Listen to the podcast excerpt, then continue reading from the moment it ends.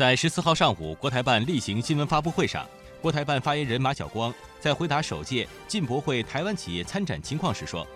首届中国国际进口博览会专门设立了中国馆台湾展区，以源于并体现两岸一家亲理念“台湾亲”为主题，集中展示改革开放四十年两岸经济合作取得的成果。进博会期间，台湾展区吸引了大量观众参观。参展的台湾企业及其产品也受到了广泛欢迎，